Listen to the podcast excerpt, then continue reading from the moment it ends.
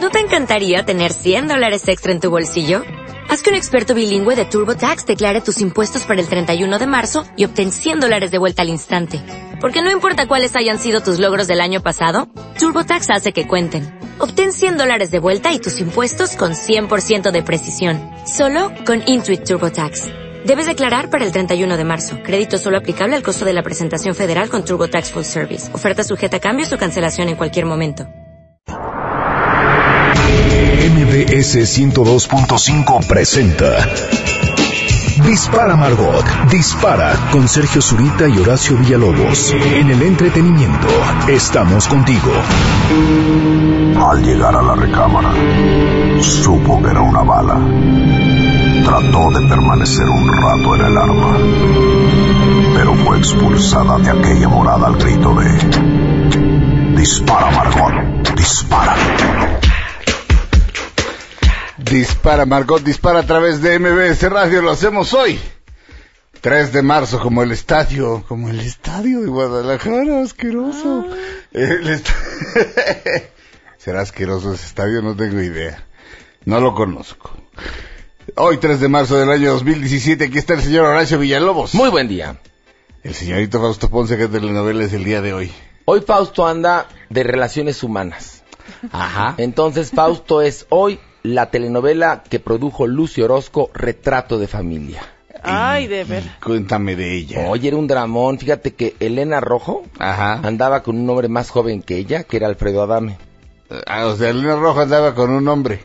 Con un Porque hombre. Todos los hombres son más jóvenes que ella. Bueno, andaba con uno más joven que ella, que era Alfredo Adame. Y había una mala que era su hermana, que era Diana Baracho. Pero a la vez, la hija también estaba enamorada de este hombre y era Yolanda Andrade. Ajá. Chas, ¿verdad? Lo que es la ficción, ¿no? Chas. Bueno. Y este también estaba ahí en el reparto Aitor Iturrios, Que es el mejor Aitor que el mejor conocido. Aitor que hemos conocido. Estaba Irán Castillo. Y era una telenovela bastante bien hecha, bastante bien hecha, en serio. Y por eso Fausto, que está bastante bien hecho, y Porque- que le importan las relaciones humanas, es retrato de familia. ¿Qué? ¿Fausto, Fausto- está bien hecho? Sí. Fausto Ponce, alias Retrato de Familia, ¿cómo estás? Bien, buenos días, ¿cómo están? La guapísima Claudia ¿Qué Silva. tal? Buenos días. Yo me llamo Sergio Zurita. Una vez Winston Churchill dijo, todos somos gusanos. De hecho, lo que dijo en, ingle- en inglés exactamente fue, I think we're all worms, but I believe I am a glowworm. Lo cual, traducido literalmente, sería, creo que todos somos gusanos, pero yo soy un gusano fosforescente. Pero la traducción real es, creo que todos somos gusanos, pero yo vengo siendo un cocuyo. Y esta canción de los Mills Brothers se llama The Glow Grow, The Glowworm. Y no, no se cayó usted en una película de Woody Allen. Esto es Dispara, Ma- Margot Dispara. Ellos son los Mills Brothers, The Glowworm.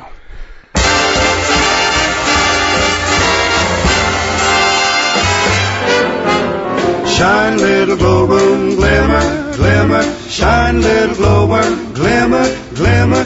Lead us lest too far we wander. Love sweet voices calling yonder. Shine, little glowworm, glimmer, glimmer. Hey there, don't get dimmer, dimmer. Light the path below, above, and lead us on to love.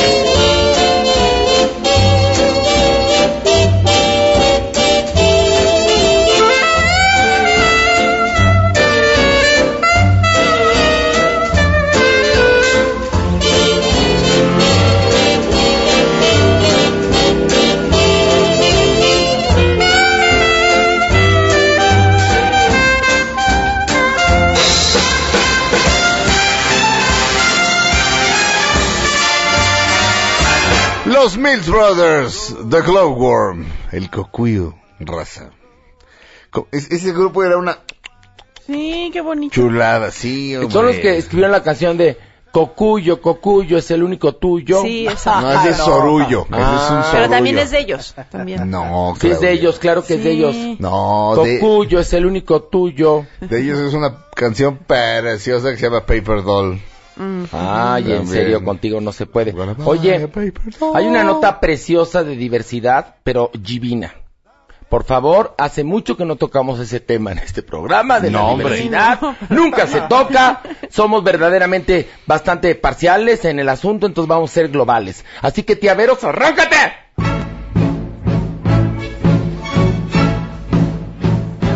¿Qué creen?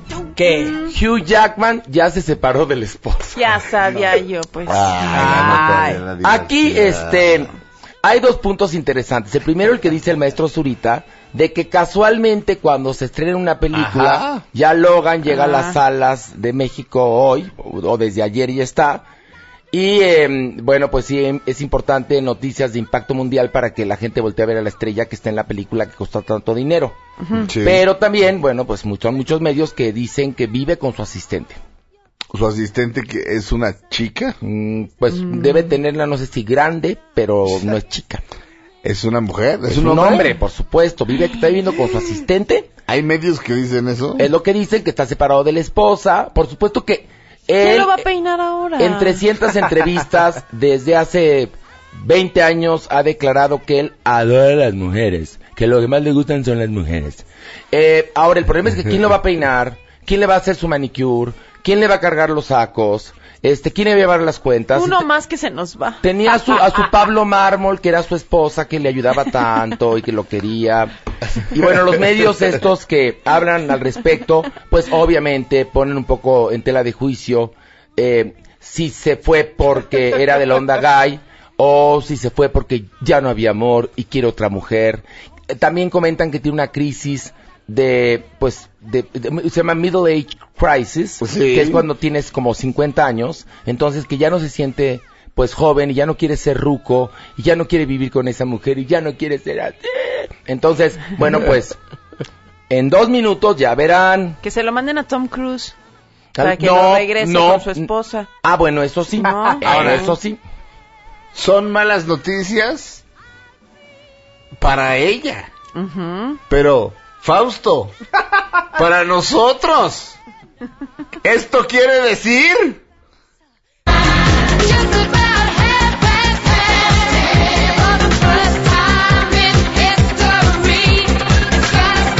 Exactamente, Fausto. It's raining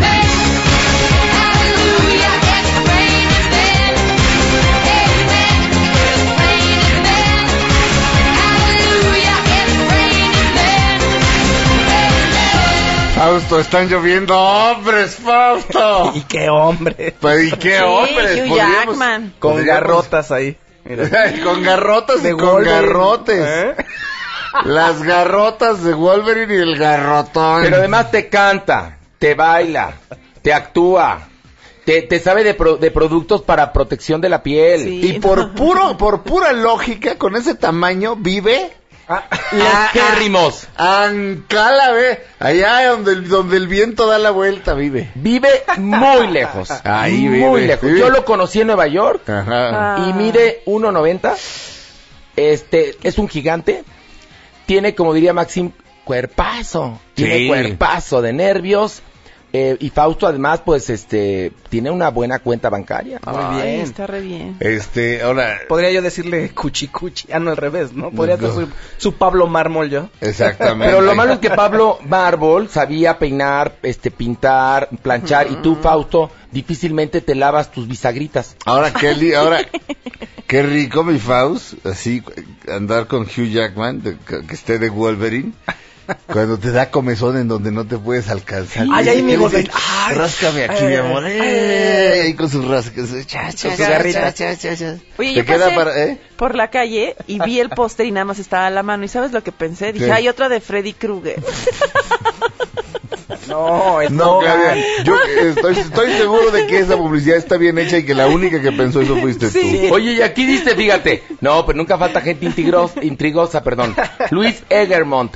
Chicos, el asistente de Hugh Jackman se llama John Palermo. Uh, Ándale, pues ya está. no. Uy, no. No, ya no. Vamos a hacerle honor a tu apellido, órale. Bueno, eso es lo que dicen las malas lenguas. Habrá que ver si en verdad van a regresar y van a estar juntos toda su vida. Puede Bueno, ser él decía como- que tenía muchas ganas de regresar al teatro quería ir a lo, quería regresar a Londres porque en los inicios de su carrera estuvo allá haciendo teatro, pero decía que se quedaba porque sus hijos estaban en Australia y quería que estuvieran eh, las clases y todo, y ya que estuvieran más grandes, entonces sí ir a hacer una temporada. Pero ya se separó de la esposa, Bueno, entonces, pero ¿qué? pues- O sea, Me pero preocupan con- sus hijos. Pero con el asistente, fíjate. Con John de, Palermo. Si de verdad anda con el asistente y a mi, y a mi Hugh Jackman es a quien le toca recibir, sí. podrían ponerse en tierra Ay, fértil. así, este, él, eh, este, mi Hugh Jackman en cuatro. Ah. Y cada vez que John Palermo le dé así, ¡ah! mi Hugh Jackman, con las garras así, y se pueden ir arando la tierra. Entonces, Pues se puede ir dejando los surcos. Y luego pasa mi abuelo ahí echando, echando, No, recién el echando, echando, rancho. echando semillas. Y le ponen el rancho Jackman. Exacto. Oye, además, con la velocidad que podrían hacerlo y con las garrotas de mi Wolverine, todo el problema que hay aquí en México en el, mer- en el, en el, este, en todo el asunto agrario, quedaría resuelto en dos patadas. Sí. Imagínate hacer la mezcla de la postura entre, entre saqueadorcito y Wolverine. No, todo, todo un rito de fertilidad, No, ¿eh? un rito de fertilidad. Viva la diversidad. Si esto, si los medios este, extranjeros tienen razón, viva la diversidad. La, la mezcla de la, ¿qué hiciste? Di- ¿Postura dijiste? Sí, la mezcla de la postura de saqueadorcito y la de Wolverine. Bolsa de papas. y- Ah, la mezcla de postura. Ah, de, ay, ay, ya entendí, ya Sí. entendí, ¿Qué, ya qué entendí. entendiste que yo dije que no, No, dije? no, no, no, no entendí. No Ah, es que te acuerdas del saqueadorcito. Sí, claro. El perrito que, que se robó unas Traía papitas. unas papas en la boca. Y entonces dijimos que en una conocida empresa de televisión, muy probablemente, o sea, en Televisa, este, ahora en los castings iba a poner de moda, a ver, órale, vamos a ver qué tanto quieres el papel. Vamos a hacerlo, y tú con la postura de saqueadorcito, con una bolsa de papas en la boquita. Y luego había una más sofisticada, abrían la bolsa, le metían las papas en la boca y le decían, y que no se rompa ninguna. ¿Te Ajá, acuerdas, no? sí. Bueno, entonces la mezcla de la, de la postura Wolverine, Ajá. Wolverine agrario con Sí. saqueadorcito. Exactamente. ¿No estaría padrísimo? Está padrísimo. Podría ser que en la bolsa el- que llevara semillas. ¡Semillas! Y con la habilidad las fuera. Claro. Pues claro. Exacto. Así, mira. Que vaya así, que cada vez que cada vez que lo embista el señor Palermo, Una- una semillita. y a la tierra y luego John Palermo, Cla- sonaría más bien dicho así. Pero sí. de hecho, de hecho, Sí, sí, y va totalmente. escupiendo las semillas así. Está padre. Como en aquel capítulo de Two and a Half Men, de, que ¿Cuál, se, Ch- Charlie y, y, y, y, ¿cómo- y ¿cómo se llama el hermano? Este, ay. eh, ahorita. Charlie y Alan, Charlie y su- Alan. se preguntan qué le ve la, ex- la ex esposa de Alan al marido nuevo, al, al, al Al altote. altote. Y de repente está el marido nuevo, así haciendo sus surquitos, y está sembrando creo que tomates ahí en su jardincito, y de repente lo ves meter y sacar la lengua a una velocidad impresionante mientras escupe las semillas. Y entonces en ese momento entienden que lo tiene ahí porque es bueno para él. Cunilunguis. ¿O ¿Cómo se llama? no, Claudia, para él. Claudia. Ese es otro. No, en serio, están, bueno. ¿Cómo se llama? Cunilingus, Eso, Claudia. eso. A ver, pero dilo tú, se oye bonito. Cunilingus. Eso. Que, que, que el marido, nuevo marido de, de, de Judith en Two and a Half Men es bueno para él. Cunilingus. Exacto. Entonces, Oye, bueno, pues es lo que dicen los medios este, internacionales, no podemos comprobarlo, pero lo que sí podemos... es- definitivamente. no podemos comprobarlo. Pero podemos bueno, reír. Pero podemos reír de la posibilidad. Y este, y lo que sí es verdad es que por qué sale esta nota justamente cuando Ah, se sí. está estrenando Logan. Siempre sale una nota interesante o- o- de, Pero- de- de alguien cuando se está estrenando. Es que yo estuve leyendo ayer en internet notas al respecto. eh, en varias ocasiones le han preguntado que si, si ya sabes que si le gusta comerse la doblada y todo esto. Y él y la esposa han dicho que por supuesto que no, que eso afecta su relación, o sea, esos rumores, que ellos se adoran, que es- por supuesto que están abiertos a cualquier este preferencia sexual, porque ya es políticamente correcto decir eso, ¿no? Ajá. Pero bueno, eh, lo que pasa es que, bueno, pues se estrena la película y esto anda corriendo como pólvora por todos lados. Y que están repelando que la webcam, la webcam, la webcam, Tiaveros, Talía, ¿está bonita la webcam? ¿Sí sirve? ¿Sí funciona? Ah, bueno. Sí, vamos a un corte. Regresamos a Dispara, Dispara a través de MBS Radio.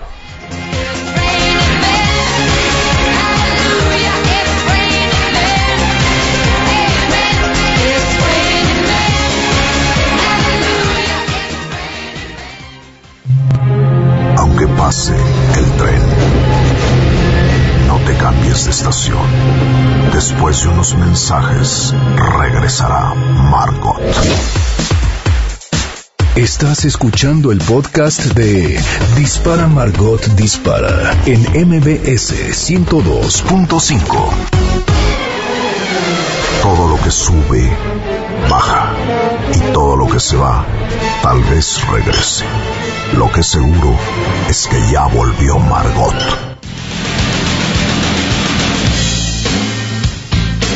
Dispara, Margot, dispara a través de MBS Radio. ¿La tienes? Vamos.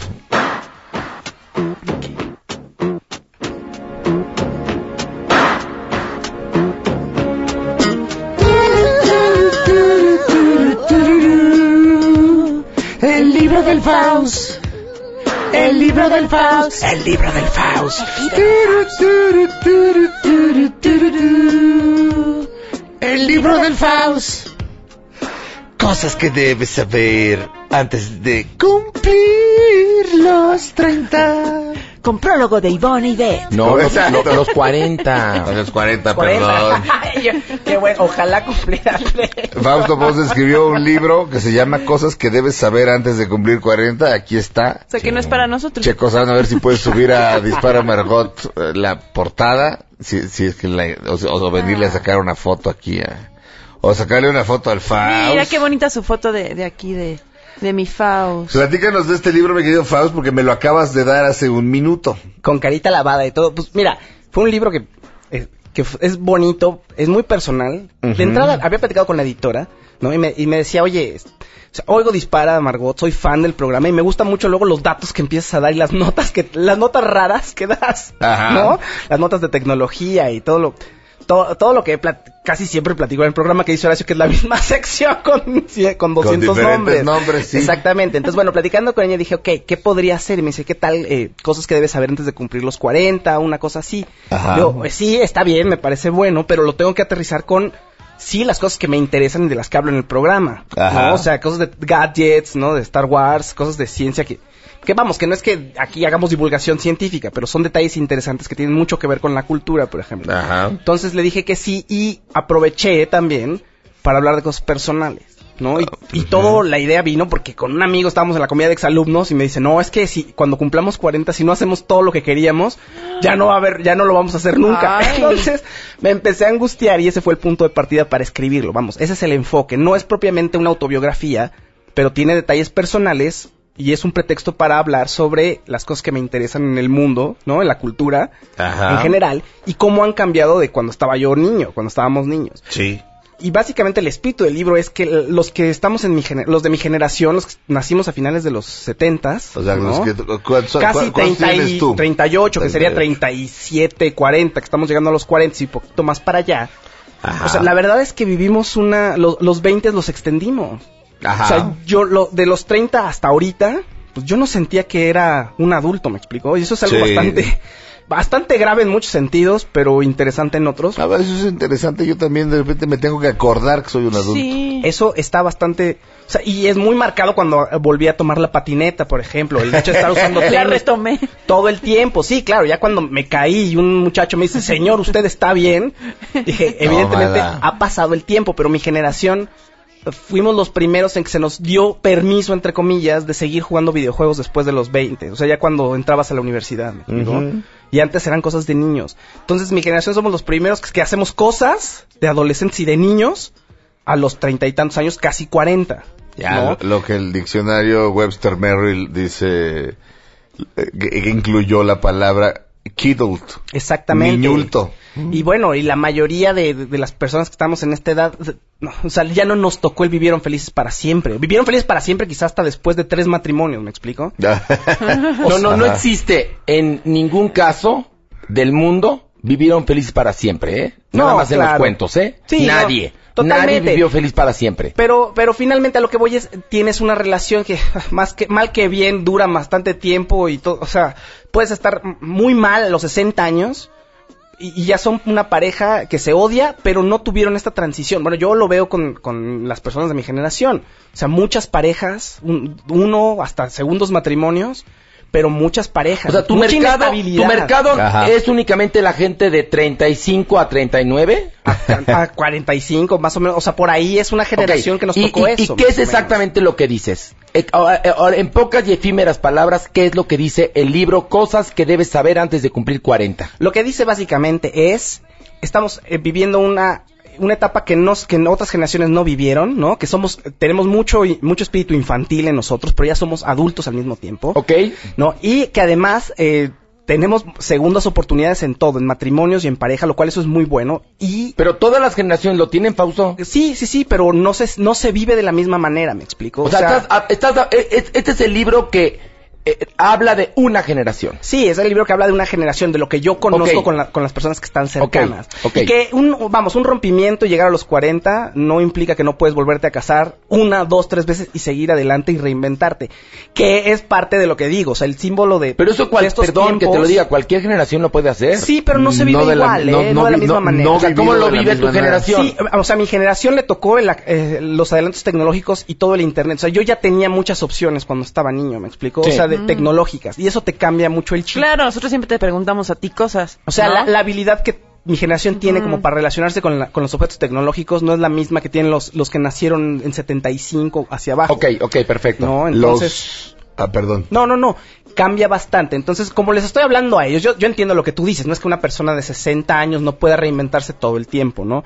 Pero para mí... O una de 20, ¿eh? Claro, totalmente, pero para mí es muy importante que alguien de mi misma edad me diga, oye, sabes que sí se puede y al contrario, a pesar de que hay cosas que han cambiado de cuando estábamos niños y que ahorita todo parece más complicado, que si el poliamor, que si te puedes divorciar, que si el Tinder, que si no, que si Que el, si, el oye, no, Grindr, que, que si... si, peor que si la posverdad, Que si-. que si todo eso, que finalmente eso, son oportunidades que tienes para pues para ah, acomodar la vida como realmente la quieres. Los capítulos este, son del amor y otros demonios, espiritualidad, el secreto y la buena fortuna, am, juguetes, gadgets y apocalipsis robot, y cada uno tiene sus, subcapi- sus subcapítulos de eso, ciencia ligera para una buena conversación, salud y sabrosuras gastronómicas, este, y la era dorada de la televisión, y eh, reacomodando la vida. Es como un remate ahí este y bueno el prólogo se llama el miedo a un cambio inevitable. El libro el libro es cosas que debes saber antes de cumplir 40 de Fausto Ponce. ¿Dónde lo venden? ediciones B. En, bueno, en todas las librerías, en la del Tecolotito, en Gandhi, en, Oye, en la del hindú que lo Aquí de dice rápidamente Cindy Casares, Fausto Ponce, los acabo de cumplir. Ahora escribe uno que diga cosas que debes de saber después de cumplir 40. Pero para el lunes, sirve, mana, no te preocupes, sirve. va a estar escrito para el lunes, ¿eh? no bueno pero además si ya tienes 42 43 Que aplica sirve, aplica, Claro. aplica. aplica vamos a pasar a mi querido Carlos Frías cómo estás Hola, ¿qué tal? Muy buenos días a todos. Bueno, antes de empezar, quisiera agradecer a todo su público por la confianza depositada en el producto Esencia de Chía. Y fíjense que en las entrevistas pasadas han surgido algunas dudas, por eso quisiera aclarar la diferencia que existe en nuestras cápsulas de Esencia de Chía a la semilla de chía normal que todos conocemos. ¿Se imaginan lo que sería tomar 150 gramos de semilla de chía al día?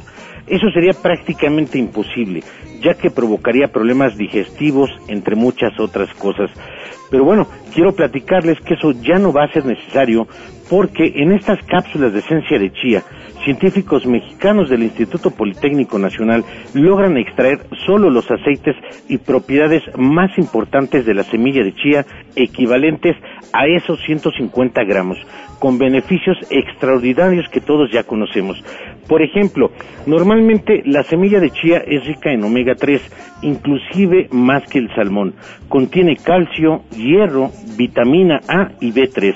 Ahora, imagínense si tienen solo las esencias más importantes de la semilla de chía, hasta con un 99% de pureza, ¿se imaginan el poder de esta sola cápsula?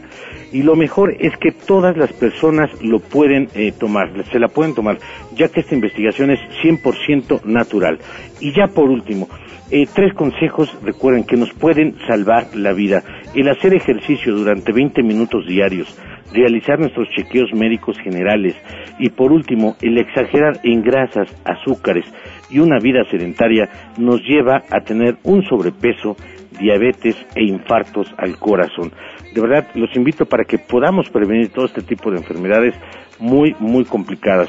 Y además, bueno, pues a todos los interesados, para hablar de temas ya un poco más eh, interesantes, quiero, eh, eh, toda la gente que esté interesada en esta investigación tiene que llamar al 4430 1500 y se van a llevar ocho meses de esencia de chía por 1.399 pesos. Y como agradecimiento a todo el público, hoy por nuestra cuenta les mandaremos dos meses más por el mismo precio de 1.399 pesos. Recuerde, no son ocho, son 10 meses de esencia de chía por el mismo precio de 1.399 pesos. Llamando al 44 30 15 00 44 30 15 00 00 perdón y además si desean un segundo paquete lo pueden pagar a mitad de precio pero recuerde que solo tenemos 50 paquetes disponibles y ya por último quiero invitar a todos para que sean parte del reto Chía donde podrán ganar hasta 250 mil pesos un reality que será transmitido en Canal 13 donde 13 participantes podrán transformar sus vidas y ganar hasta 250 mil pesos. ¿Qué esperan? Sean parte de, este- de esta experiencia que de verdad va a cambiar sus vidas. Más información al 4430 1500. Aprovechen porque es la única oportunidad. Muchísimas gracias. Gracias, Carlos. 4430-1500 es el teléfono. 4430-1500. Usted conoce el producto, son las cápsulas de esencia de chía. Vamos a un corte, regresamos a Dispara Margot Dispara a través de MBS Radio.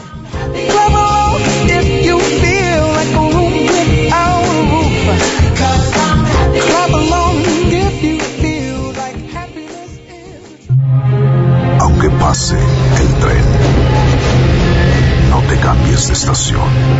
Después de unos mensajes, regresará Margot. Esto es el podcast de Dispara Margot Dispara en MBS 102.5. Todo lo que sube, baja. Y todo lo que se va, tal vez regrese. Lo que seguro es que ya volvió Margot. Dispara Margot Dispara a través de MBS Radio. Estamos de regreso. Este, vamos a tocar, vamos a tocar el tema. Mira, yo creo que sí, hay una columna muy interesante que publicó el Universal, este, escrita por Héctor de Mauleón, que es un periodista serio, este, donde habla que Joan Sebastián eh, ha sido señalado por víctimas de trata. La columna es muy interesante, les invito a que la lean porque no la voy a leer aquí completa, Ajá. pero lo vincula a redes de trata en el estado de Morelos. Es muy fuerte lo que cuenta aquí, todo a través de, de una víctima que fue rescatada y que cuenta su experiencia. Ajá. Y bueno, no únicamente habla de Joan Sebastián, sino eh, habla de, bueno, de varios narcotraficantes, entre ellos la Barbie y otros más, que eh, pues utilizaban los servicios de estos tratantes de personas.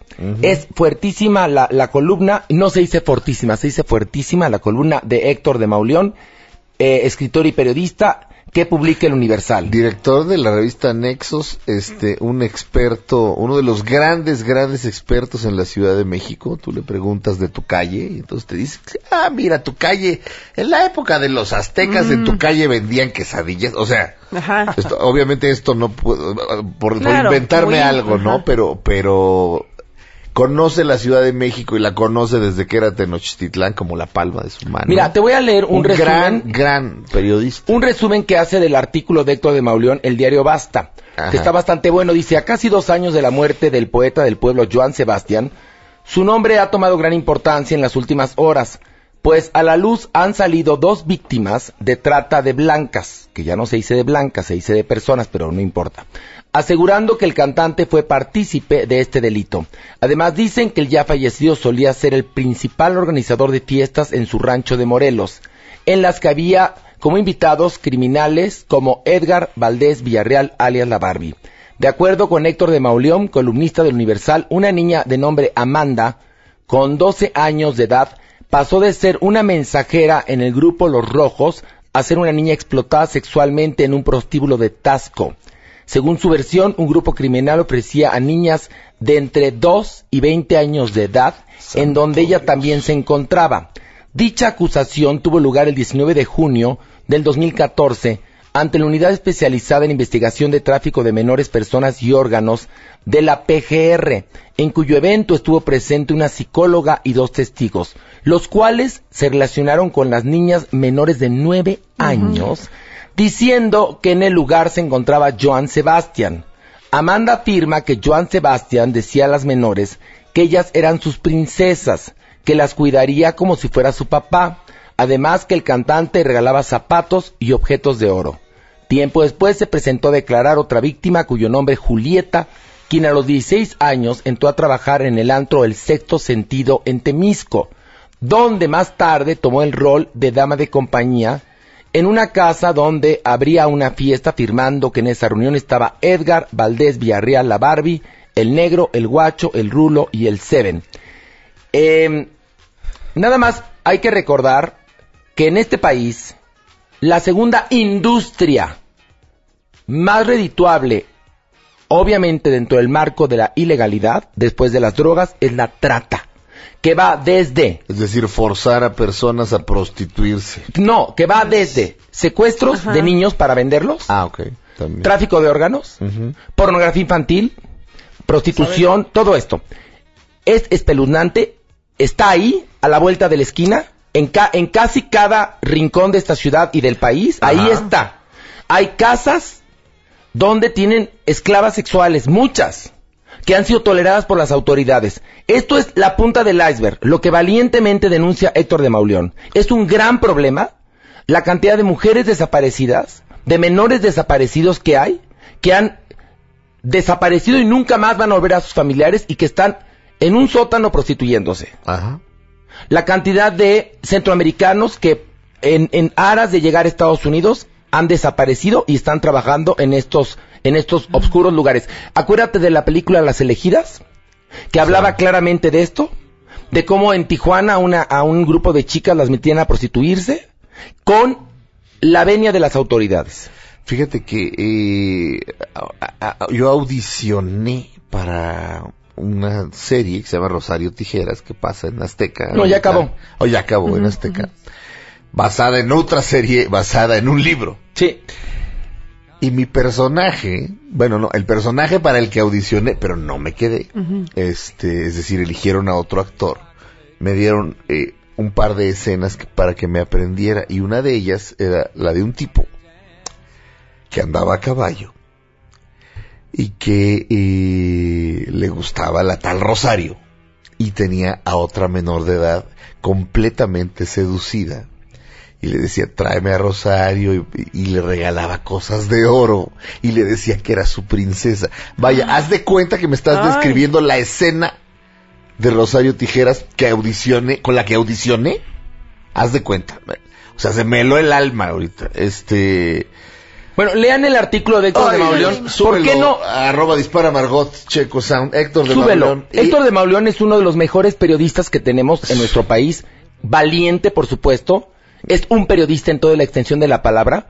Eh. Tiene todos los pelos de la burra en la mano cada vez que escribe algo. O sea, no es una de estas chuscas que tienen programas de chismes en la televisión. Es más, Oh. ninguna de estas se o atrevería a chuscas escribir. de izquierda que tienen portales en los que mienten. Exactamente. Cual- cualquiera de estas chuscas podrían este, haber escrito esto si lo hubieran sabido, no lo creo. No. No lo creo. Hay que tener muchos, muchos tompiates. Sí. Y lo tiene Héctor de Mauleón. Es un gran problema, ¿eh?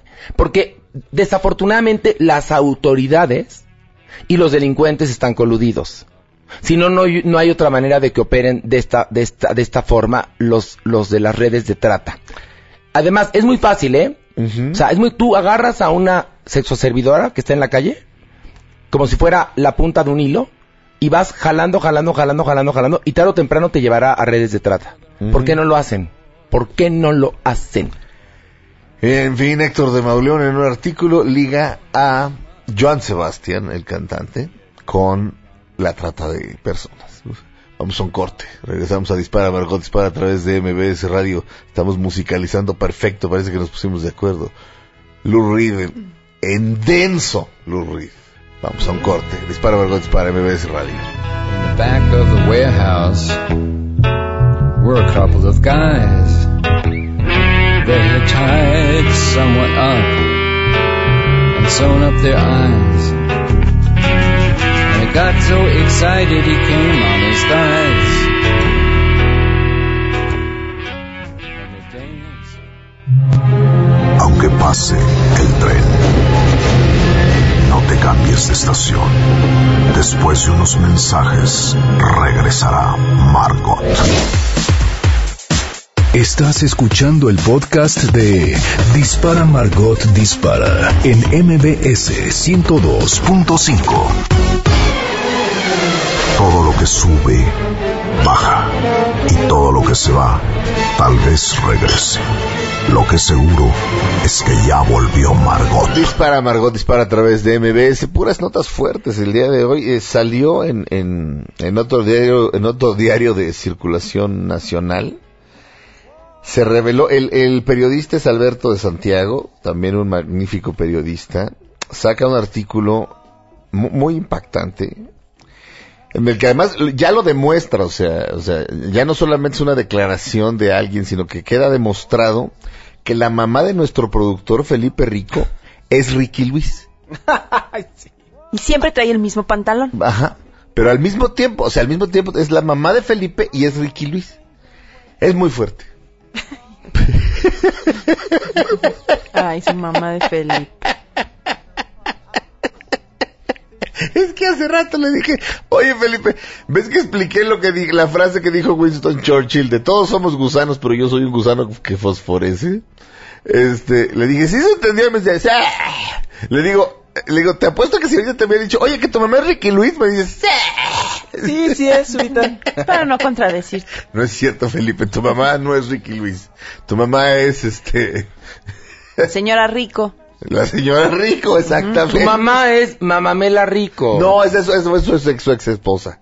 No, no, pues por edad eh, es muy, muy mayor Mamamela y Felipe es un hombre joven. Pues ent- entonces, este, en la radionovela de, de la gata Ahí sí, Flora- pero en la vida real es mamá este de Felipe Rico, la señora Mamamela Rico, viuda de Artigas, que es la, la tres veces vitalicia presidenta de la academia que entrega los premios Tarántula 40. Eso es cierto. Sergio. Felipe Rico.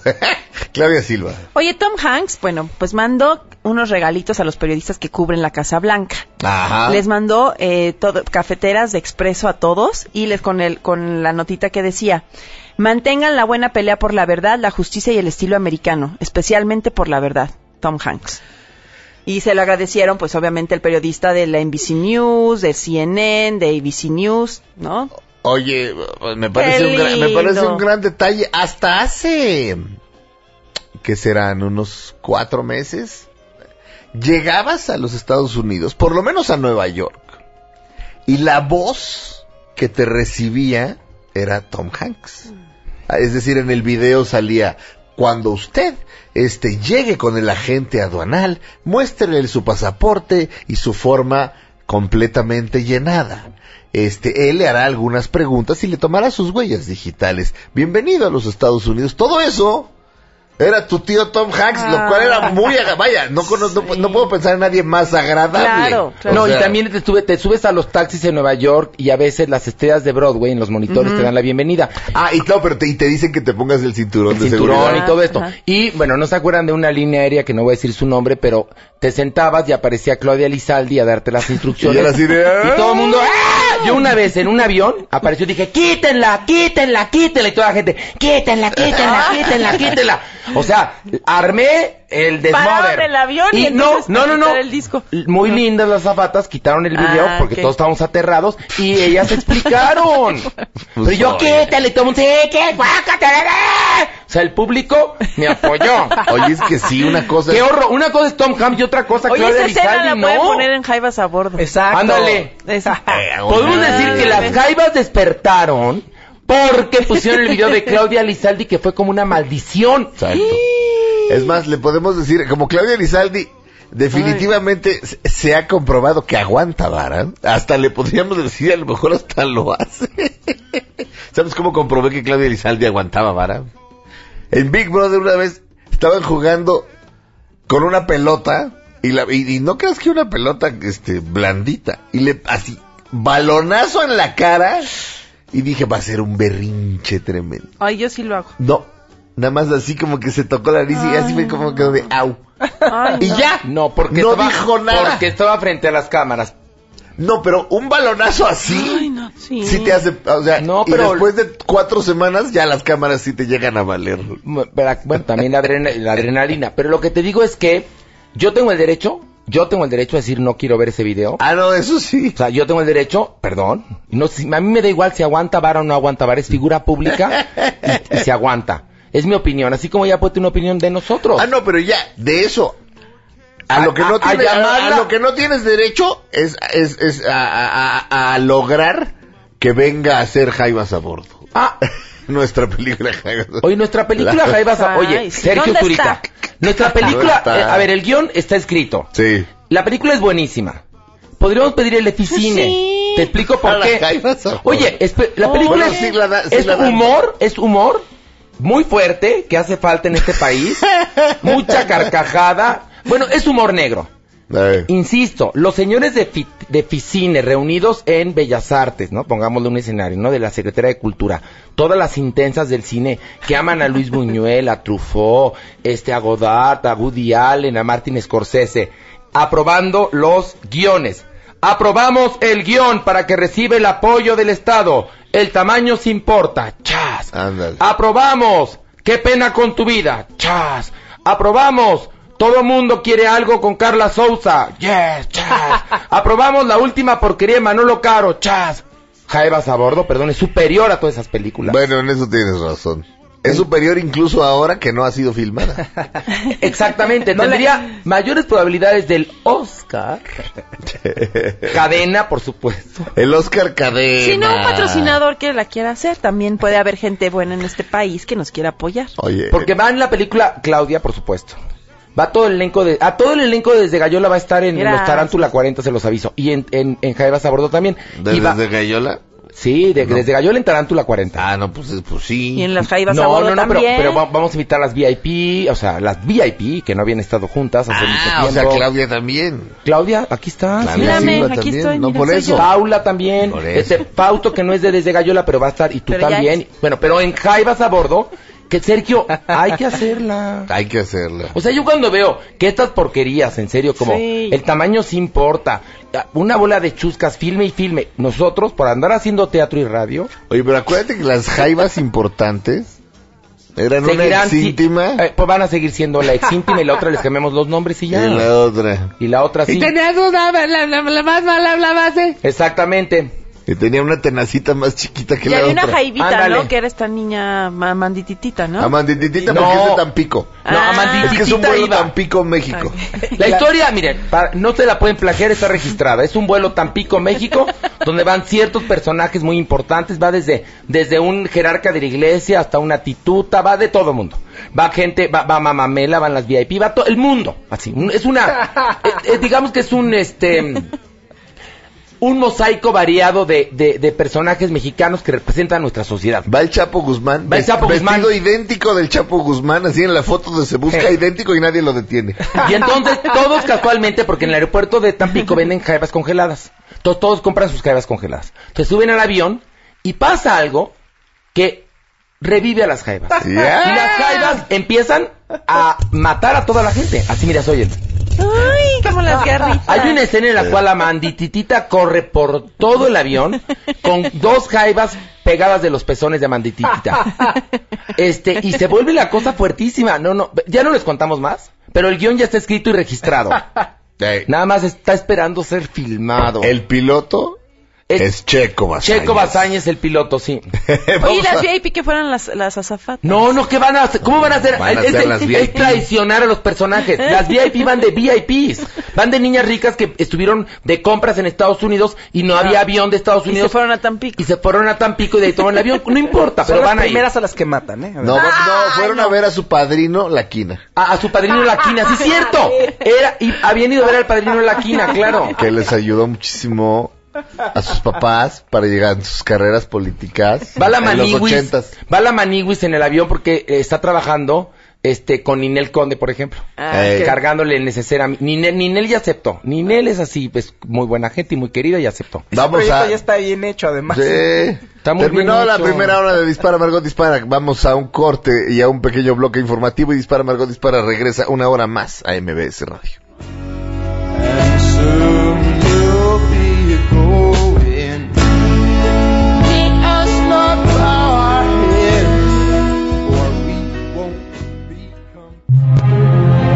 Pase el tren, no te cambies de estación. Después de unos mensajes, regresará Margot. Esto es el podcast de Dispara Margot Dispara en MBS 102.5. Todo lo que sube, baja. Y todo lo que se va, tal vez regrese. Lo que seguro es que ya volvió Margot. El Dispara Margot Dispara a través de MBS Radio. Este, estamos haciendo la segunda hora del día de hoy, 3 de marzo, viernes 3 de marzo del año 2017. Aquí está el señor Horacio Villalobos. Muy buen día. ¿Qué telenovela es Fausto en esta segunda hora, señor Villalobos? Mira, Fausto...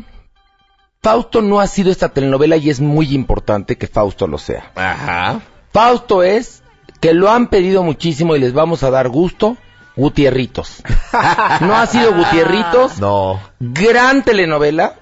Es más, a partir de ahí, este, se visibilizó un arquetipo, ¿no? El hombre humillado por la mujer. Sí. Era Rafael Banquels, un buen, em- un buen hombre, un empleado, un godín, un godín, como le dicen ahora, casado con una mujer dragón que interpretaba maravillosamente María Teresa Rivas, Sí. quien se arrepentía profundamente de haberse casado con este hombre mediocre, al cual ninguneaba Pero horrible. durante toda la telenovela. La primera vez se hizo en vivo, por lo cual es que no había videotape. Ajá. Y después se volvió a hacer y entonces hay un testigo de que ah, se hizo Gutierritos. Con Rafael Banquels, María Teresa Rivas y Mauricio Garcés. Sí. Ni más ni menos. Entonces, hoy Fausto es en homenaje a Rafael Banquels, a María Teresa Rivas y a Mauricio Garcés, que ya no están entre nosotros. Gutierritos. Fausto Ponce, alias Gutierritos. ¿Cómo está? ¡Gutierritos! Buenos días, ¿cómo están? Fausto Ponce, autor del libro Cosas que debes saber antes de cumplir 40, así lo pide usted. Tiene el libro de Fausto Ponce, Cosas que debes saber antes de cumplir 40, en ediciones B. Eso último puede olvidarlo, basta con el nombre del autor y el título. Fausto Ponce, cosas que debes saber antes de cumplir 40, restregándonos en la cara a nosotros tres que el hijo de su bomba madre tiene menos de 40. Oye, espérate, ¿y qué tal de los creadores, así al final, en una de las solapas, de los creadores de, casi casi, pareja o matrimonio decide usted? Ah, sí. Es que viene en la misma, está en la misma colección. En la misma colección de, aquí están, mira. Son, son solo tres. Otros títulos, pero fíjate, nada Puro- tontos, nada tontos en la editorial. Puros amigos. O sea, el libro de Fausto, y, y aquí en la, ¿cómo se le llama esto? En la solapa. En la solapita, va, este, dice otros títulos, pareja o matrimonio decide usted, de eh, Mario Sumaya y Sergio Zurita, irse o dejar ir, la pérdida amorosa de Mario Sumaya y Sergio Zurita, y ayúdame Supermana, de Daniel Ajá. Vives. Es decir, si compras el libro de Fausto, obviamente estos tres títulos te van a interesar. Claro. Nada tontos en la editorial. Yo ya le presté parte de mi tienda aquí. Gracias. Ah, ya, ya, ya lo estás anunciando sí, también. ya también aquí. Muy bien. Próximamente viene un libro mío, por cierto. O sea, ya está, ya está. Bueno, Ya. bueno, aquí nada más ustedes ponen la mano en el escritorio y solita se empieza a mover. O sea, aquí Claudia, se sienta Claudia en, en su cama y en eso los dedos se mueven apretando las Oye, es que teclas. ¿sabes qué? Sí es un entrenamiento los siete años que llevo escribiendo. Pues yo nunca había escrito nada antes. Y si es un entrenamiento de cada semana escribirte dos cosas. No, no, si es no. como una escuelita. Ya. Y ya te lo juro que antes, yo cuando empecé me sentaba y no sabía qué escribir. ¿Y ahora qué tal? es así, no tengo que escribir y empiezo. Y es un empieza músculo. solito, ¿sí? Es un músculo, sí, Tal al que hay que ejercitar. Sí, Miren, pero eh, estamos en esta mesa los escritores y Horacio Villalobos. Ay, ay, mira tú. Al- No, al en serio. Al rato nadie te va a aguantar cuando estrenes, vas a estar así de. No, "Ah, no, no. Pobres mortales. No, será el exitoso y los escritores. Pero ahorita somos los escritores y Horacio Villalobos, Ay, sí. nada más. Fausto Ponce, el libro se llama Cosas que debes saber antes de cumplir 40 y su apodo de esta hora, como cada, como cada hora tiene un apodo de telenovela, es Gutierritos. Hola, Gutierritos. Hola, ¿cómo están? Buenos días. La guapísima Claudia Silva. ¿Qué tal? Buenos días. Yo me llamo Sergio Zurita, esto es Dispara Margot Dispara en su segunda hora de hoy, 3 de marzo. Seguimos con canciones con nombre de mujer. Eh, esta se la compuso Bob Dylan a su mujer, Sara, pero se llama Isis. Pero no como los, como los terroristas están pensando, no. Isis era el nombre de una diosa egipcia. Aquí va Bob Dylan y la canción se llama Isis.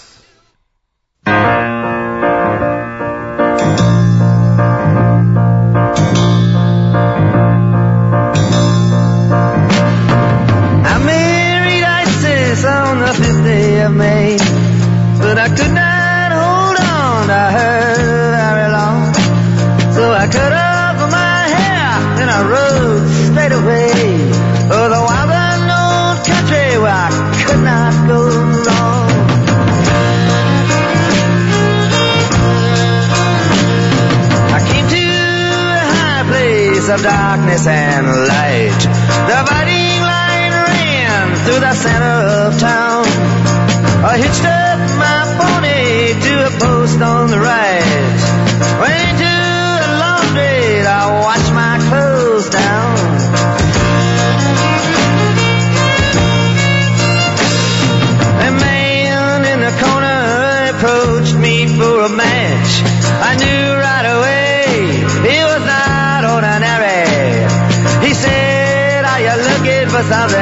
Catch? Money. El gran Bob Dylan del disco Desire, Isis, o Isis en español. Este, en, en un disco en vivo dice, esta es una canción acerca del matrimonio. Pero leo la letra y leo la letra y las imágenes me parecen fabulosas, pero no le entiendo. ¿Cómo que no Así es, entiendes? hay ciertas canciones de Bob Dylan a las que no les entiendo. No, si tú no les entiendes, Bob Dylan tampoco. No, ya, ya si me sentara a analizarla durante un día, probablemente la entendería. Ah. Pero este, pero no, a veces es a veces es bastante bastante más complejo de lo que Pero qué bonito es, por ejemplo, leer algo y tenerlo que releer y releer y releer y al final encontrar una gran sabiduría. Sí. O que luego con el tiempo ya te diga algo o te diga algo más. Ah, eso me no, ha Eso pasado también, es padrísimo. También, eh, por- eso pasa con los buenos textos teatrales, que tú como actor empiezas a trabajar en una obra y entiendes perfectamente de qué va y todo, pero función tras función te va diciendo cosas. Es impresionante. Oigan, llegó la gata Flora, fíjense. Llegó. Llegó la gata Que va a Flora. ser de sábado y domingo. Sí, te, te vas a fregar, manita, vas a ser de sábado y domingo. Eres la gata Flora del viernes 3 de marzo a las 11.14. Dice Ale. Eh, su Twitter es arroba canokers y dice... Ah. Ah, ¿lo conoces? Sí. Ah, pues ahorita lo voy a bloquear, fíjate. Ay. Dice... No, no, no, muy intrigoso. ¿Es hombre o mujer? Hombre. Ah, pues eres un intrigo, ¿Es intrigoso. Canokers? No, nada más arroba canokers. Ah, entonces Sí, sí, sí, sí. Es es- que te- no es sé Alex. si es hombre o mujer. Alejandro, nuestro amigo Alex. Porque Sí. aparece un hombre y una mujer en la foto. Él, él es el hombre. Él es el hombre, dice. Sí. Pero es muy, intri- una muy mala persona, dice. A ver. Chumelo a hablar de su libro y Horacito no dice nada más que elogios. Y hoy, Fausto Ponce hablando del suyo y todo le refuta qué mal. Por eso tú, por intrigosa, ¿eh? Ale, ale, ale, eres la gota flora del viernes 3 de marzo. Pero es nuestro amigo, no lo bloquees. Pues Mira, te voy a decir algo. El libro de Chumel yo lo había leído y me gustó y por eso pude opinar. El de Fausto me lo acababa de entregar. Sí. Fueron dudas razonables. Sí. Si alguien adoro, mira, Fausto es la niña de mis ojos. ¿Sabes lo feo que siento que Ale esté intrigando? Pues, eh, pues, ¿Bloqueo? Pues no mira, a la próxima te bloqueo, fíjate. no te voy a aguantar una ahora, más. quiérelo. ¿Y tú, tú lo conoces? ¿A esta persona? Sí. ¿Porque de qué lo conoces? O bueno, pon el, Pues el mira. track de, de Horacio de que es bueno y ya con Pues- eso lo perdona. Sí, bueno, No mira, has utilizado ese recurso, No. así que tú te has fregado, ¿eh? no ¿Qué? recuerdo exacto, sí es cierto. En Dallas eh, los vimos a él Exacto. y a Eduardo Ah. y a Aldo y a Linda, ¿te acuerdas? Nos Sí. fuimos a, a Ah, un bar con, padrísimo. con más razón, con más razón, ahora sí lo voy a bloquear. No, no lo bloquees, no lo bloquees. No, sí lo voy a bloquear. No, no lo bloquees. Dispara Margot, dispara presenta. Horacio Villalobos es amable. Ay, hijo de la fregada, en serio, ¿eh? Ale, seguirás en mi Twitter, gracias. Te quiero, Ale, te quiero. Ale, eres... Gracias por darme cuenta que yo a Fausto lo ataco nada más por atacarlo y que yo tengo una debilidad por Chumel Torres. Tienes toda la razón, Ale. Este, prometo leer el libro de Fausto Ponce y recomendarlo muchísimo. Es más, voy a pagarme un viaje a Nueva York para ir a recomendarlo allá. ¿Te parece? y si quieres, Ale, paso por ti a Dallas y te llevo gratis. Muy ¿Ok? bien. Gracias, Ale. Te quiero. Gracias por abrirme los ojos. Por hacerme tomar conciencia. Gracias, Ale. Besitos. A ver si no gastamos pólvora en infiernitos y al rato Horacio se pone bestial con algo y solamente lo puedo usar una vez por programa. Ay, Ah, y él tiene derecho además a refutarlo una vez a la semana. Ahorita lo pudiste haber refutado, pero... No, pero yo voy a utilizar mi recurso inteligentemente, fíjate. No nomás así porque sí. Vamos a un corte. Vamos a un corte, regresamos a Dispara Margot Dispara a través de MBS Radio.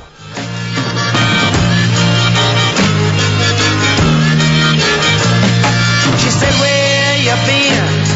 I said, No place special.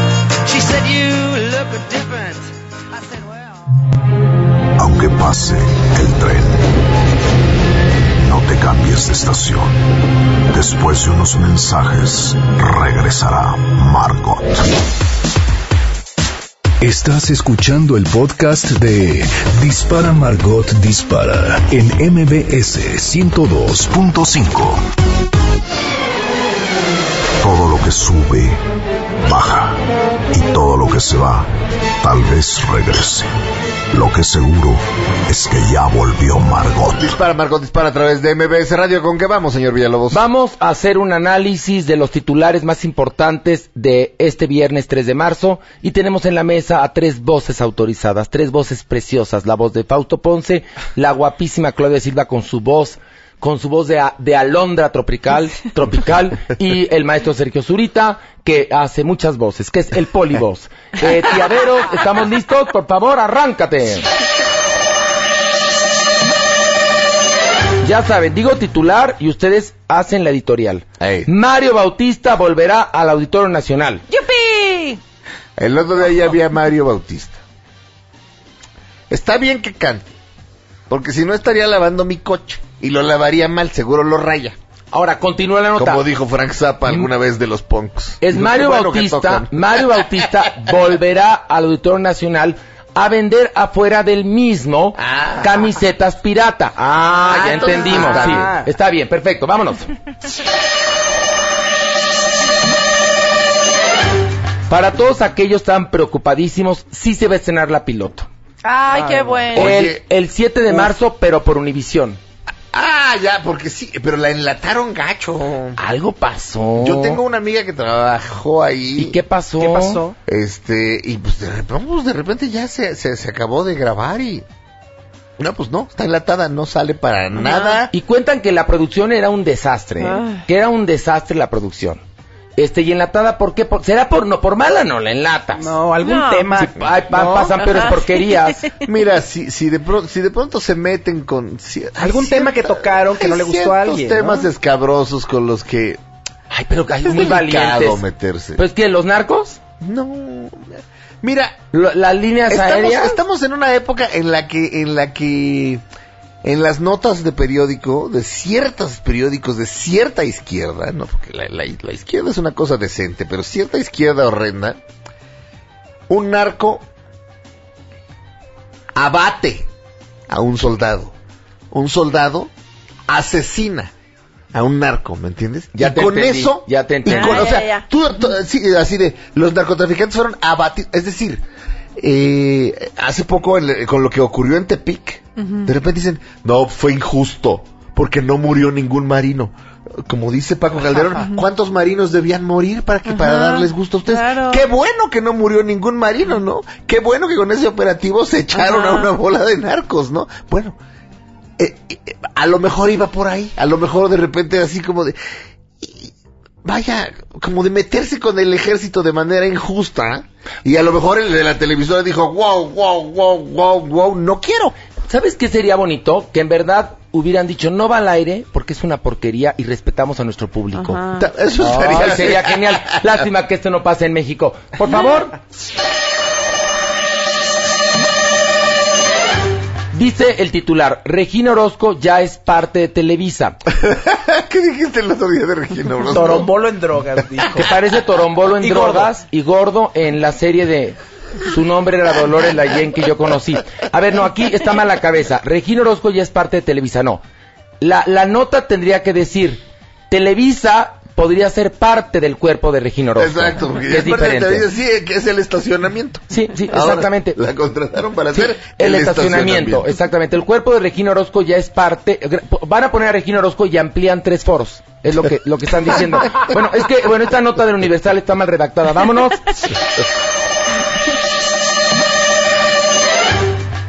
Algo que nunca nos hubiéramos imaginado. Lolita Cortés encarnará por quinta vez a Peter Pan. Ay, ya. Perfecto, otra.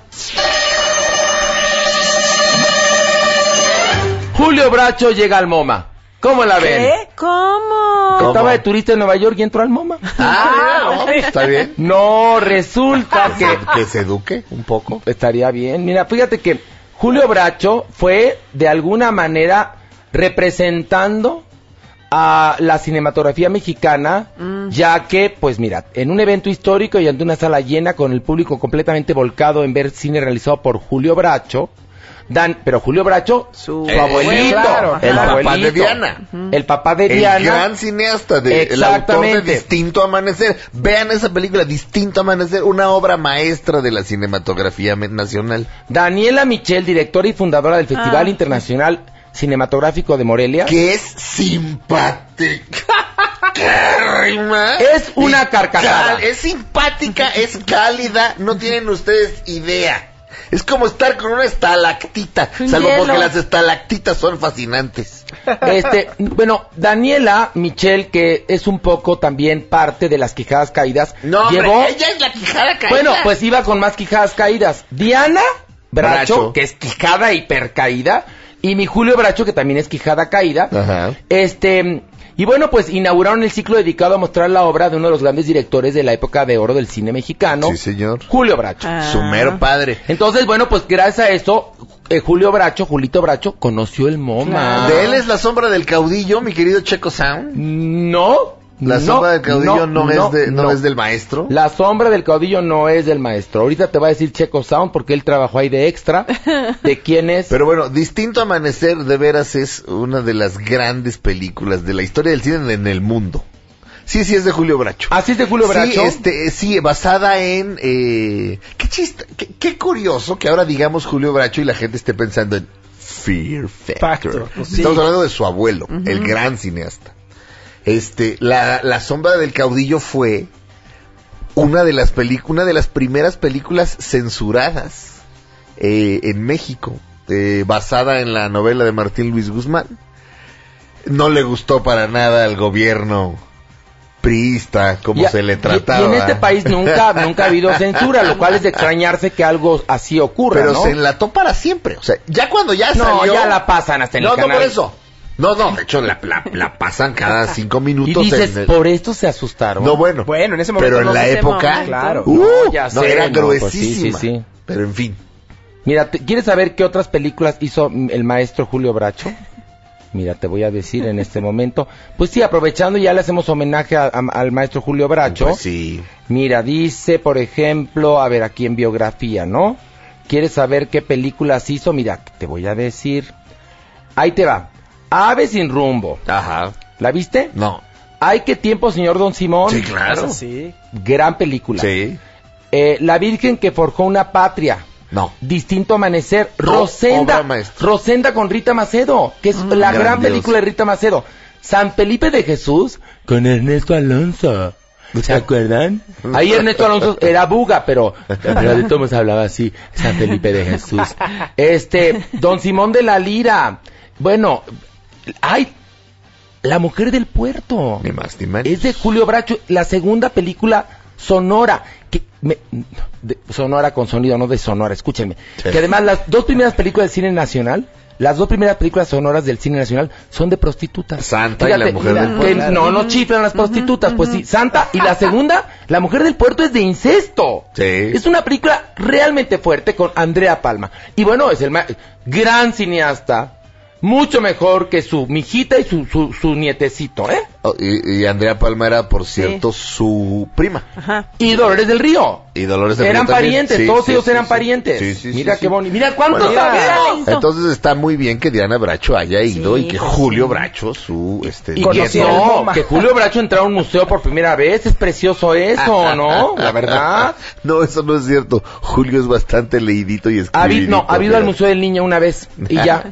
A todos nuestros. Ah, por cierto, Checo Sound acaba de subir a arroba dispara Margot Distinto Amanecer completa en YouTube.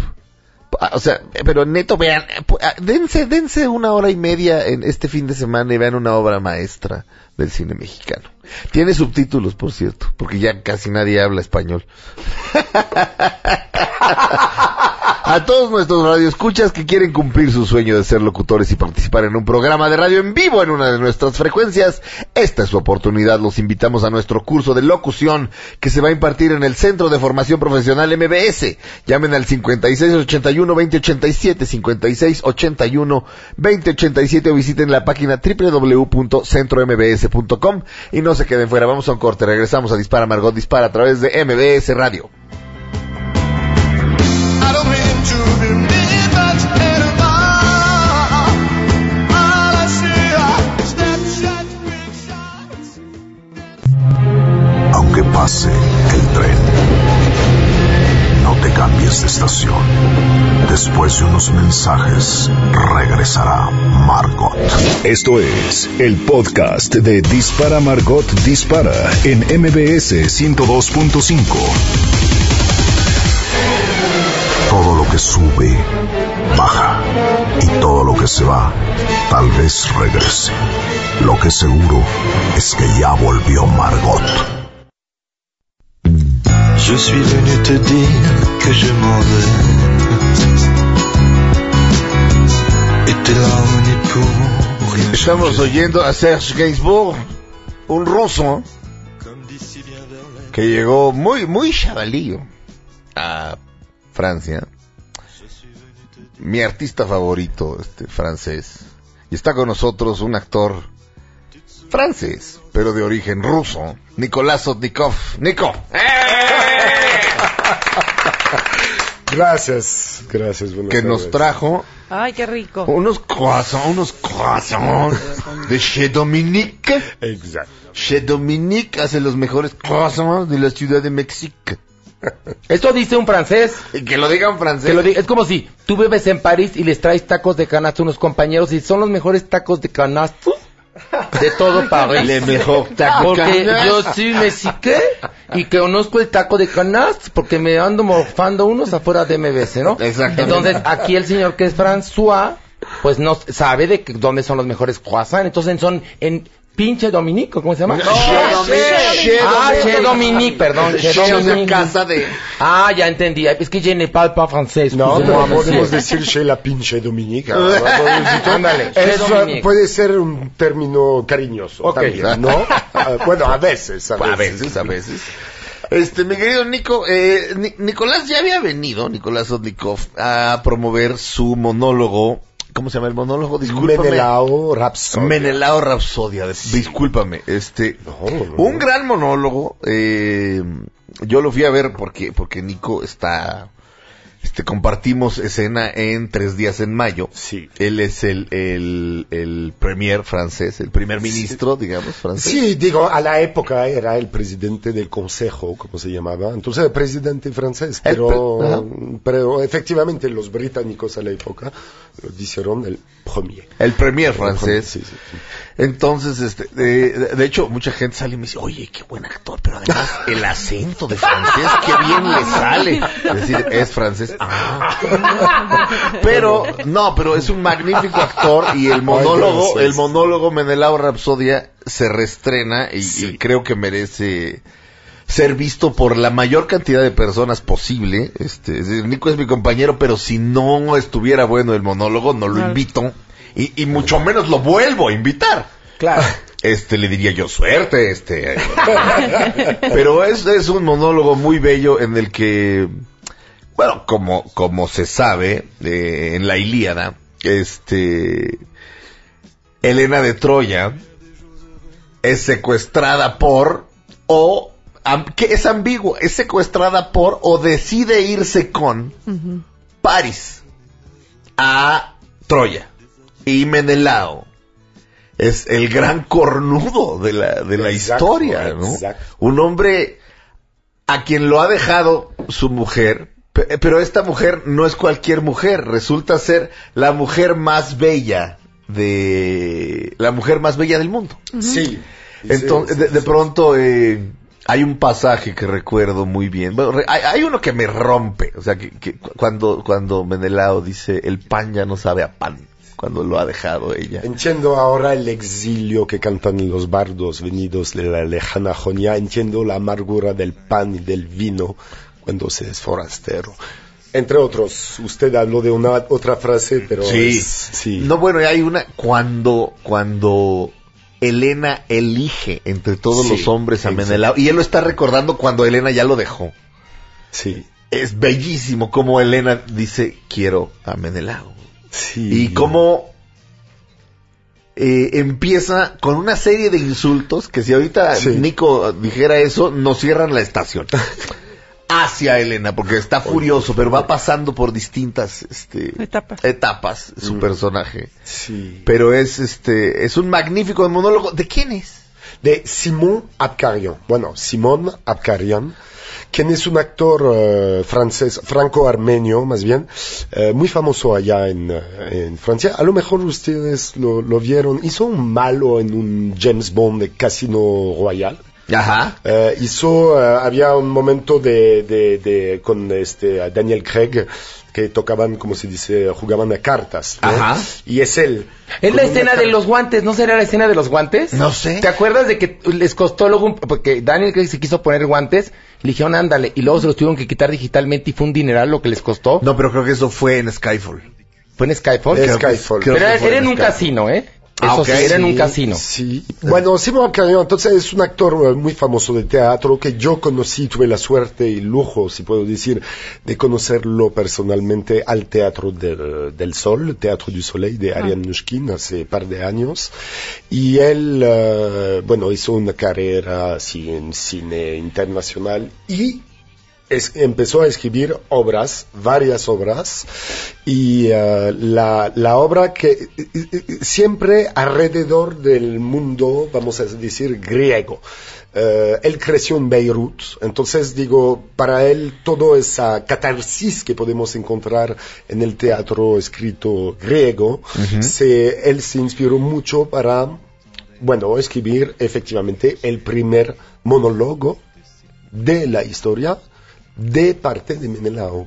Pero él tomó, efectivamente, usted, eh, Sergio, dijo una cosa muy eh, eh, pertinente, es que él, como hombre, tomó este, la posición de hombre de Menelao, entonces dio la, la palabra Menelao a un hombre lastimado, pero es un pretexto también y sobre todo para hablar de efectivamente de Elena. Ajá. Porque efectivamente no es tan claro si fue raptada o si se fue, pero sobre todo esa historia de amor siempre ocultada o por la guerra de Troya o porque Menelao era un bruto, esos héroes que seguramente puede ser, digo, porque eran joven, guerreros, etcétera, pero Elena era sobre todo una mujer libre Eso. de su destino. Y cuando veamos películas, etcétera, a- a- siempre veamos una, entre comillas, una víctima de hombres, de su padre, del padre de París, de París, de Menelao, etc. Sí, como una muñe- como una muñeca sí, sin pero voluntad. era un hombre, eh, eh, un- un- discúlpame, una mujer libre y olvidamos siempre, y lo repito eso, que después de la guerra de Troya, Menelao y Helena, o más bien Helena y Menelao, se regresan juntos Sí. y acaban sus eh, días eh, de vida feliz. Ella estuvo con París, pero después la guerra de, Troya duró 10 años. Ella se casó con otro eh, tipo, no, no me recuerdo su nombre, hasta la historia. O sea, mi Elena le pulió sabroso. Sí, no, exacto, tuvo varios hijos con ese tipo. Digo, pero era una mujer libre. A ver, hay una cosa. Aquí hay dos, dos puntos interesantes. El primero, este asunto de Elena y Menelao Sí. provoca hasta que Ifigenia sea sacrificada. Imagínate nada más, o sea, el problemón que es una guerra, bueno, etcétera, ¿no? Eso por un lado. Ifigenia Sí. que viene siendo Ifigenia Eh, viene y siendo sobrina de Menelao. sobrina de Menelao. Sí. Bueno, y de ahí viene Electra y viene viene la, Sí, viene sí. la Orestiada, vienen muchas todo, cosas. Es importantísimo. Los griegos ellos inventaron el teatro. Agamenón es el hombre más poderoso del mundo y le declara la guerra a Troya.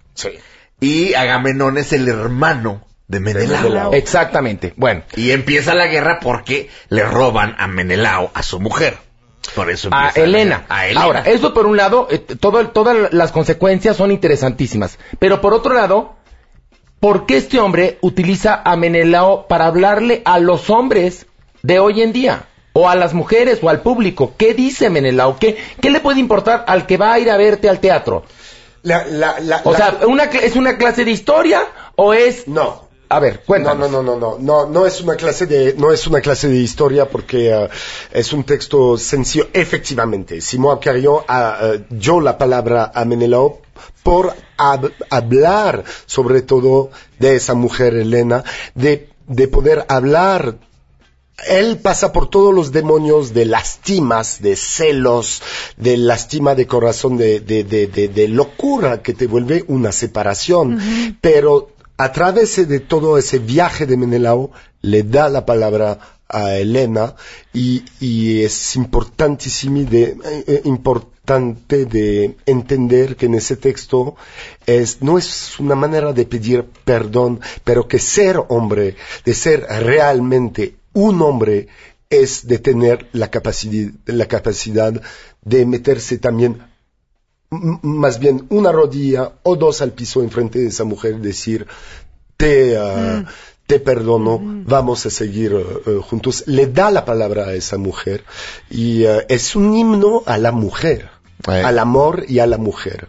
No tiene nada de... Efectivamente, hay lazos históricos, Pero que etcétera, son padrísimos, ¿eh? Déjame Sí, sí, no, no, no, ¿eh? que son padrísimos, pero efectivamente no es tanto Elena la víctima, sino más bien Menelao también, no sé si me explico bien, porque él es- era y estaba siempre en contra de esa guerra. Él quería regresar a su esposa, de manera un poco bruto, pero quería regresar. Y Menelao, su hermano, agarró ese pretexto real para atacar efectivamente a Troya, pero porque él tenía un asunto más de poder, de reunificar, como eh, de reunificar todo eh, Grecia. Digo, hubo, era una guerra civil con miles eh, de, de muertos y este, bueno, Menelao va a regresar a su Helena. Al inicio la quiere, en los textos la quiere eh, matar, no puede, y eh, se van juntos en Egipto. Pero es un himno a la mujer. Ok, ok. Es que se llama también Menelao Rapsodia porque en francés estaba escrito como un, un, eh, como, eh, no como una rapsodia en sí, pero es un homenaje a la rapsod. Digo, como en la Homerida Ulises se vuelve Aedo, Ajá. ¿Ah? El. Rhapsod, el Rhapsod Ajá. también, la diferencia es que el Rhapsod estaba contando historia que él escribió, escribió, discúlpame. El Aedo eran historias de otros. Sí. Bueno, entonces eh, eh, hay una escritura muy eh, lírica, una mm, eh, que agarra a la gente, es como un poema lírica, como un canto que aparentemente, efectivamente, empieza con insultos. Yo a la, a la época cuando inicié estuvo muy este, preocupado por eso, por los insultos que no son de Menelao. Pero, digamos, en la dirección eh, artística, él empieza con sus eh, insultos, pero dice después, no, son los griegos que te insultan cuando yo paso y yo hago eh, oídos sordos. Sí, Antaño hubiera matado a cualquiera, a cualquiera que se hubiese atrevido a, a- a caminar sobre la sombra de tu sombra, pero no dobló la espalda, eh, caminó como un anciano, etcétera, etcétera. Y, y desde que actuó esa obra, tuve un fenómeno bastante excepcional, excepcional con, eh, lo digo de manera global, pero con las mujeres, al contrario. Porque al inicio yo pregunté, esas palabras no son tan chocantes, y la- las mujeres del público mexicano me dijeron, no, al contrario, es muy importante de ver, de oír un hombre lastima, lastimado así, con insultos también, el- el- porque es lo que vivimos. La, el monólogo, el monólogo se llama Menelao Rapsodia, reestrena este próximo lunes, eh, tres, cuatro, cinco, este lunes 6, en el Foro Shakespeare, que está en Zamora número 7, a unos pasos del Metro Chapultepec. ¿A qué hora, Nico? A las 8.45 de la noche. A las 8.45 de la noche y tenemos tres pases dobles. Sí. A quien llame al 5166-1025. 5166-1025, tres pases dobles. Y a quienes lleguen y digan que oyeron eh, esto en Dispara Margot Dispara, eh, dos por uno. Dos por Dos uno. por uno. Dos por eh, uno. eh, Pero, tiene- o sea, si llega alguien solo y dice, lo oí y este, quiero mi mitad de precio. No, tiene que llevar a alguien más. Y ese alguien más. Y, y ya entran dos por uno. Aquí, a la cantidad que lleguen. Digo, aconsejo llegar temprano. Si llegan a las 8.44, a lo mejor ya está y les dicen que ya está lleno. ¿no? Pero por lo pronto, tres pases dobles. Y a quien llegue y diga, lo oí en Dispara Margot Dispara, este quiero mi dos por uno para ver Menela- Menelao. Rapsodia en el Foro Shakespeare este próximo lunes. Este puede entrar eh, en- con dos por uno. Gracias, Nico. Sí, esa- estarán todos los lunes hasta, hasta final de mayo. Y los dos por uno Y el dos por uno permanece. Permanece. El dos, dos por uno permanece de aquí a que se acabe la temporada. Gracias, Nico. Gracias a ustedes. Nicolás Otnikov, la obra se llama Menelao Rapsodia, de veras, no, si alguna vez les ha dolido el amor, la van a entender, no necesitan entender nada más. Vamos a un corte, regresamos a Dispar Margot Dispara a través de MBS Radio.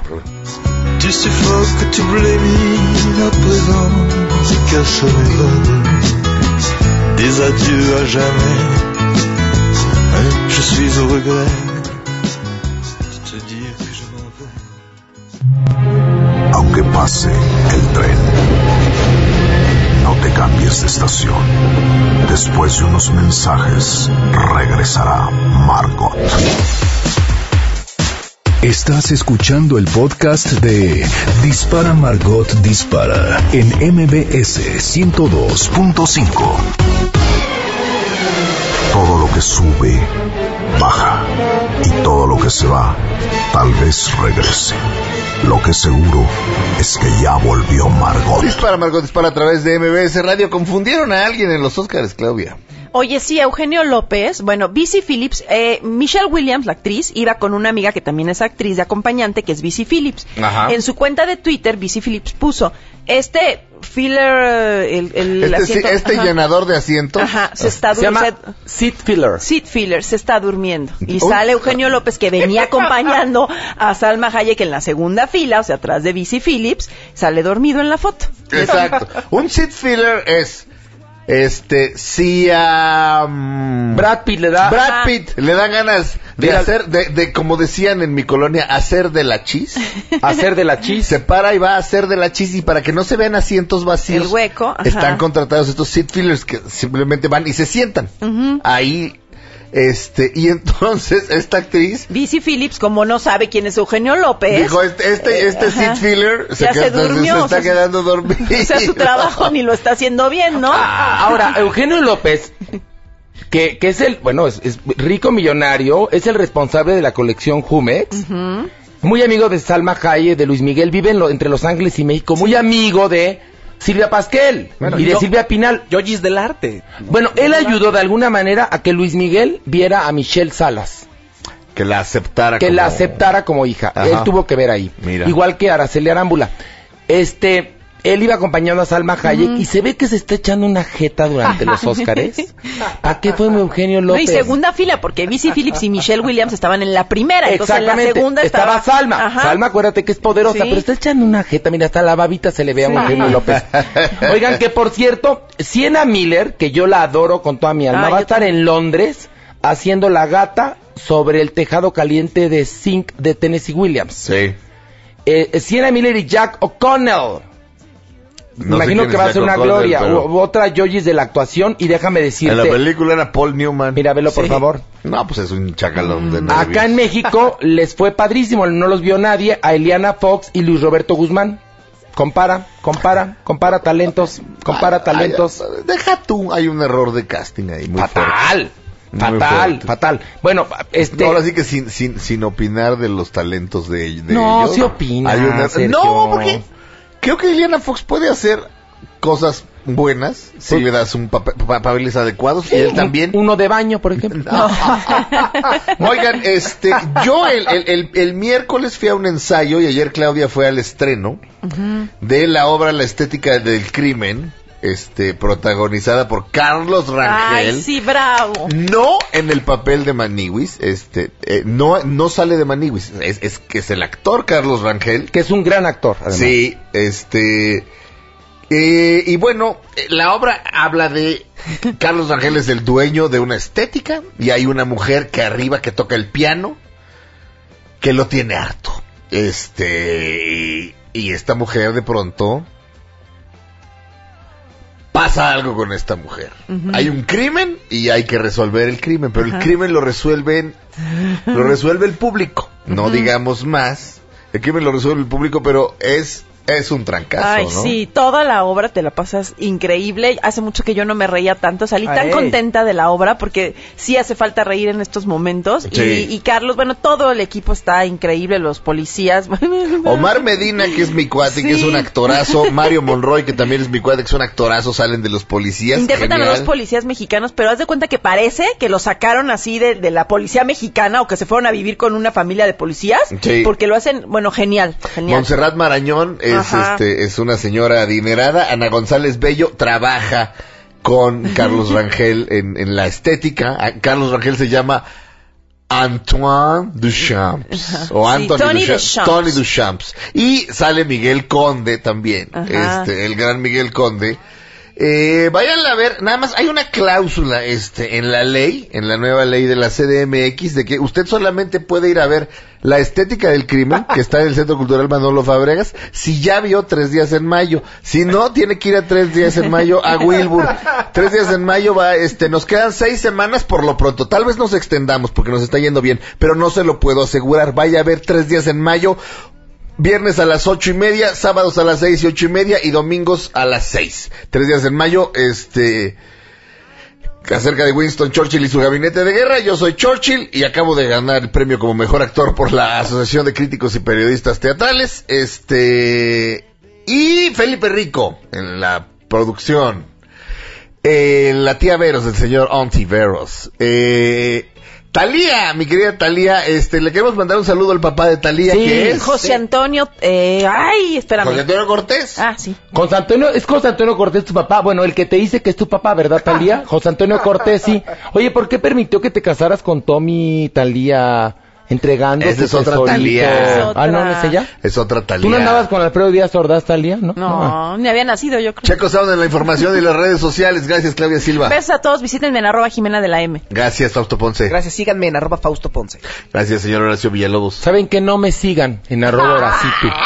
No me sigan en arroba Horacitu. ¿Por qué? Nada más para fregar, para ir contracorriente. Oigan, no, síganme en arroba Horacitu.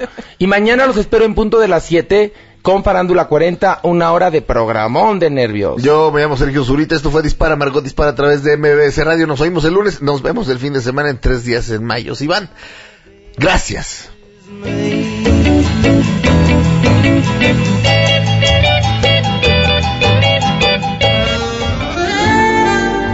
Ahora en un tórax vive alojada la bala que Margot disparó. Nos oímos la próxima semana. Si un proyectil de plata no me traspasa el corazón. MBS 102.5 presentó Dispara Margot, dispara con Sergio Zurita y Horacio Villalobos. En el entretenimiento. Estamos contigo.